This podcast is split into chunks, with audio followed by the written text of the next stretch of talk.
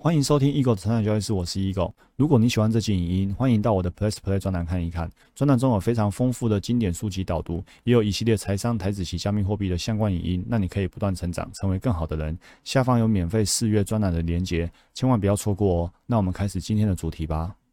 欢迎回到我们成长交易室，我是 Eagle。每周一呢，我们都把它定义为一个正念交易心理学日，所以呢，礼拜一我们都会读这本书，叫做《正念疗愈力》。作者呢是正念减压创始人卡巴金博士。好，那我们最近最近呢已经读了好几十个章节了。那我们接到现在最新的进度，好，来到今天，今天学的是这个主题叫做日常生活中的正念。好，人在心在。书上提到说有一个他，那个他呢，他很怕很害怕独处。比如说，只要事先知道说先生晚上今天呢有事情不在家的话，他就会开始找人过来，然后呢把人都约约到家里面，就只怕一个人在家里。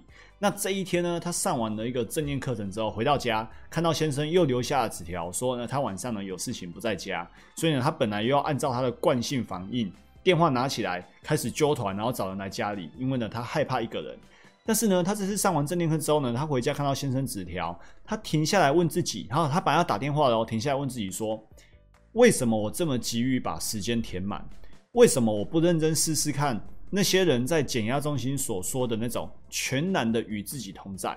于是呢，他把电话挂掉，然后呢，他就在整个晚上都在练习正念，整个晚上就是去跟自己相处，跟自己害怕独处的感觉相处，然后让自己全然的与自己同在。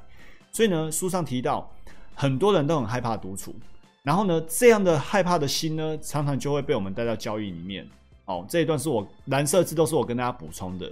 所以，如果我们生活上也害怕独处，我们就会把这样的心境带到交易，所以你就无法容忍选不到股票不交易。非常非常的巧，你看我们刚刚在盘后的时候，是不是就有一个室友，他说呢，因为最近我们猎鹰九号的策略呢，选不太到什么股票，我们刚刚也给大家看了，整个十月份才选到一档。不到两档的股票，整个十月份二十个交易日选不到股票。那因为他急着想要赚钱，所以选不到股票的情况之下呢，他就去做别的股票，就反而因为做别的股票，然后呢那个多做的多赔钱。因为即便他做别的策略的股票，他都因为想要赚钱、想要交易，所以呢滤网放得很宽松，选股不够严谨。那这就是一种害怕孤独的心理。因为觉得好像没有股票，好像很没有安全感。那为什么我们的策略选不到股票？因为大盘行情不好啊。所以严谨的策略的选股之下，在大盘不好的背景，我们就选不到股票。但是呢，太想赚钱了，太无法忍受选不到股票的孤独感，所以呢，就刺激了一个交易的频率，然后放宽选股的条件，去做别的策略，或者别的策略滤网放得更宽松，然后有股票可以做交易，然后才来赔钱。OK，所以那种心情就是。当大家都热闹，你也想要热闹，然后要你独处的时候，你又不愿意。那我们都知道啊，我们说做股票不要跟着羊群走，但是呢，我们却很不自觉的把生活的惯性哦，就是害怕孤独的那种惯性呢带到交易。所以呢，一旦我们在这里从正念开始练习，我们学会与自己同在，我们就可以去拥抱，去跟自己那个害怕孤独感共处。于是呢，我们就真的可以做到我们想要做的一个。不选股就不交易，不选不到股票就不交易，或者一个人独处，虽然害怕，我们也可以接受，与自己全然同在，进而我们就可以专注在股市的自己的交易系统，那就不会呢心猿意马哦。这也是学正念的一个很重要的心理心法之一。书上告诉我们说，生活的每个瞬间都是你的人生。那刚刚那个主角呢，因着那晚的与自己独处，然后呢，终于在人生过半百之后，发现哦，原来时间都是自己的。让他知道，说他其实一直都在过自己的人生，生活中的每个瞬间都是自己的。如果我们愿意，只要我们愿意，每个瞬间我们都可以去感知，都可以去享受，包括一个人也可以怡然自得。所以之前我们曾经在专栏提到说，我们我们专栏系统，我们这些室友，那我们这个交易系统，我们这些室友呢，我们秉持的是一种孤持。什么叫孤持？既孤独又坚持。很多时候，我们就是不跟人家一起舞。大家都在讨论选举，大家都在讨论疫情，大家都在看川普推特，我们就是不讨论。你说今天高档出货爆大量要卖，我们也是依法操作。你说今天有什么利多或利空，我们还是依法操作。这个是一个很孤独的，因为大家都在讨论，我们不跟他们讨论。大家都在做什么事情，我们坚持依法操作，纪律交易。所以我们要做到孤独又坚持，这就是很需要与自己同在，与自己的趋势同在，与交易系统同在。那当我们可以利用正念的一个人学习独处之后呢，做交易我们也可以怡然自得。人在心就在，就是呢平静跟专注的时刻。假如你能够在日常琐事的时候都维持人在心在，假如你愿意积极的提醒自己，即便做日常琐事也可以平静与专注的时候，你会发现自己呢更享受做事的过程，也更能对自己或对生活产生洞察。比如说，即便你是洗碗，你都可以练习专注洗碗。你可以在洗碗的过程去觉察自己的情绪感受。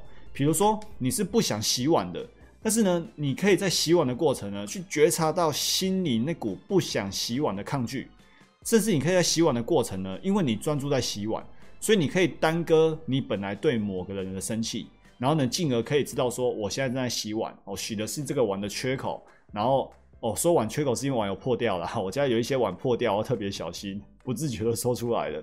洗的是这个碗的这个边缘，或者是洗的是这个筷子的缝缝等等的，你可以很专注在这个筷子在这个碗上面。那这时候你就全然的与这个动作同在，就在这个 moment 你就享受这个当下，包括心中什么不愉快你都觉察到。生活中如果每件大小事情你都可以这样觉察的话，交易中你就很可以觉察到自己的情绪，你就可以分辨得出你现在这个决策到底是依据。策略依据事实来依法操作纪律交易，还是说你现在呢忽视了眼前见到的趋势，忽视了你应该要操作的风控，而只是凭着自己的主观感受、情绪想法而做交易？这两者差很多诶，一个依法操作，一个依照情绪感受做交易，一来一往之后，长期下来那个期望值会落差非常的大。所以要能做到依法操作，就是你要有觉察力，觉察到自己现在情绪是怎样。觉察到自己现在正在做什么动作，因为很多时候我们都被自动导航给影响了，看到什么状况就一股脑的就把它卖掉，或者一股脑的就是决定不卖，然后继续套牢。很多时候你都不知道你自己做了什么事情，等到哪天恍然大悟的时候呢，伤害已大。甚至有些人没有恍然大悟，伤害已大的时候呢，他还去抱怨别人哦，抱怨什么远大投信不好哦，石油正恶。或者抱怨期交所不好，比如说二零一八年二月六号选择权事件，然后呢抱怨说是谁不对谁不对，好像从头到尾都是别人不对，自己都没问题。那其实赔的钱还是自己的钱啊，所以终究还是我们自己要负责。那我们要为自己负责的关键就是我们有一个自我觉察的意识、自我觉察能力。所以，即便你今天家里是用洗碗机，你都可以在摆放脏碗到洗碗机里面的时候呢进行觉察。那如果你可以让打扫家里也变成一种静观练习。那这样呢？这些例行的杂事情，哦，杂物啦，事物的物，这个物就可以变成一种崭新的体验。那这让我们也可以练习非评价，更让我们避免自动导航，然后呢，让我们看穿被遮蔽的心。那正念的挑战呢，就是要真正去了解，这就是我的人生。什么意思呢？正念的挑战在于明白说，这就是了，就是这一切，这一切生活的日常琐事，喜怒哀乐，都是我们人生的一部分。我们的人生现在是自动化了吗？我们是不是已经变成一个囚力？比如说我们的处境、工作、身体疾病、过去的经验，我们是被那些东西给苛救住了，好像变成一个囚犯了，被公司的环境给绑住，被身体的疾病给绑住，被他的情绪给绑住。那我们都已经失去了我们自己。我们是不是因为啊被人家踩到我们什么地雷，我们自己就变得有敌意，我们就防卫或或者我们忧郁？或者呢，我们被那个人踩到那样的地雷，所以呢，我们就开始害怕，开始焦虑，然后搞得好像你都不能踩我地雷，一定要事事如我意愿，我才会开心，否则我都是不开心的。那这样的生活呢，其实就会变得大部分的时间都是不快乐的。那在这些敌意、防卫、害怕、开心之间，我们还有没有得选择呢？正念告诉我们，我们有没有得选择？答案是有的。只要我们发现说，因为我本来有写一段话哦，在这里。好的，我把它讲完。我我做那个书上都写到这个地方，但是我给大家一个小结，就是呢，那些忧郁、抑郁的人啊，他们都会觉得自己好像没得选择，或者他们觉得人生就只有一条路。那因为觉觉得没得选择，因为人生只有一条路，所以他们会一直往负面的人事物去钻。哦，今天这个主管对你哪些不好？然后就开始去把它放大，开始跟闺蜜讲，开始跟亲人讲，开始在心中自己讲，越讲你越讨厌那个主管。隔天看到上班又看到他，他又骂你一下，你又更钻进去，然后最后呢，你上班就非常不快乐。人际关系相处、职场相处、做股票也是一样，你就很容易一直陷进去，去想去说，然后呢，不断的复习错误，不断的复习不愉快的事情，或者有些人更极端。他觉得人生只有一条路，那条路就是干脆就这样子给他下去了。好，那这也是一个很不理想的结果。那当我们读过正念，当我们知道呢，参差多态乃幸福之本源。刚刚提到的这个人踩到你的 A 地雷，你害怕担心；这个人踩到你的 B 地雷，你忧郁沮丧。如果我们透过正念，我们与害怕共处，我们与忧郁共处，与沮丧共处。这些东西就是我的生活，这就是我人生的一部分。当你可以去接受的时候，其实你就会发现，不一定要非得事事如意才是人生啊。这些东西就是我们的人生。那我们呢，更可以去体验生命的丰富性，我们更会富足。为什么这个东西跟交易很重要？你看，交易不外乎就是涨跌盘，或者是赚赔，没赚没赔。但是呢，很多人的快乐就是股票一定要涨，一定要赚钱才快乐。他无法接受做股票会赔钱，所以呢，当股票赔钱，他就很不快乐。那一不快乐，事情不如意，他就忧郁沮丧、孤单寂寞，觉得冷。然后呢，然后他就失去了理性，他就不知道什么是对的事情，他就无法做到该做的正确动作。那个动作叫做停损，那个动作叫风控，但是他做不下去，因为他情绪上来了。所以，当我们可以接受赔钱就是交易的一部分，下跌哦，你做多股价却下跌就是交易的一部分。你可以接受哇，这就是人生，这就是我们股票人生，这就是我们交易人生。这个时候你会很丰富，你会觉得很富足。于是呢，你就会可以接受它。当你可以接受亏损的时候，你才可能下亏损。很多人停损砍不下，就是因为他无法接受。OK，这是为什么我们要不断的去推广正念的原因。很重要的关键也在这个地方。最后，我跟大家分享一个与自己同在的方法，就是呢，感受你的肩膀。你看，我现在做个动作哦，看得到我肩膀对不对？哦，我今天穿白色衣服，所以这肩膀放下的动作呢，你可能看的比较不明显。我移一下画面，哎，不行，我后面全部都是白色的。好，刚好穿白色衣服。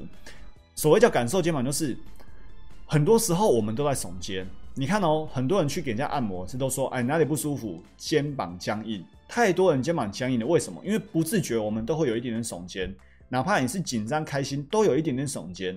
所以，如果你可以时刻做这个动作，就是把肩膀放下来，把肩膀放下来，刻意把肩膀放下来，一种放松的动作，让颈部、让肩部压力不要那么大的时候，为什么要做这动作？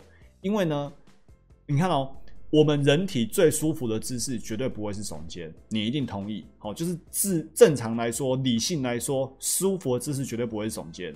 但是你为什么要去耸肩？你为什么要这样残害自己，刻意去耸肩？你绝对没有刻意。那那个耸肩呢，就是不自觉的耸肩，所以呢，耸肩不是我们愿意的，也不是最佳选择。但是呢，我们就是不自主的耸肩。那耸肩呢，就有点像是我们身体一个惯性导惯性的导航。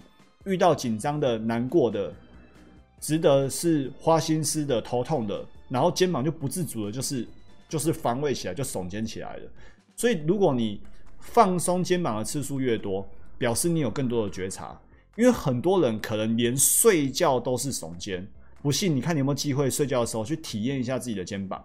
那如果你懂得去体验，表示那个时候你有觉察。那随着一次两次，洗碗的时候放下来肩膀，睡觉的时候放下来肩膀，现在听专栏的时候按暂停放下来肩膀，开车放下来肩膀，你随时知道去放下肩膀，随时就是多了一个自我觉察。那这个时候呢，你的情绪会更平静，会更理性，你就随时知道说啊，我要放下肩膀啊，我要依法操作啊，我要去思考什么是对的事情哦。所以呢，放松多少次肩膀，就是自我觉察多少次，这是我个人一个很深刻的体验。我们能觉察觉察到自己耸肩，觉察到自己耸肩哦，进而可以去放下肩膀，那我们就可以在许多人事物里面呢保持觉察，进而的理性决策，进而呢不会被情绪绑架。好，这就今天所有内容。祝大家不断成长，成为更好的人。我们明天影音见，拜拜。如果你喜欢这期影音，欢迎订阅与分享我的 podcast。那我们不断成长，成为更好的人。我们下一集见，拜拜。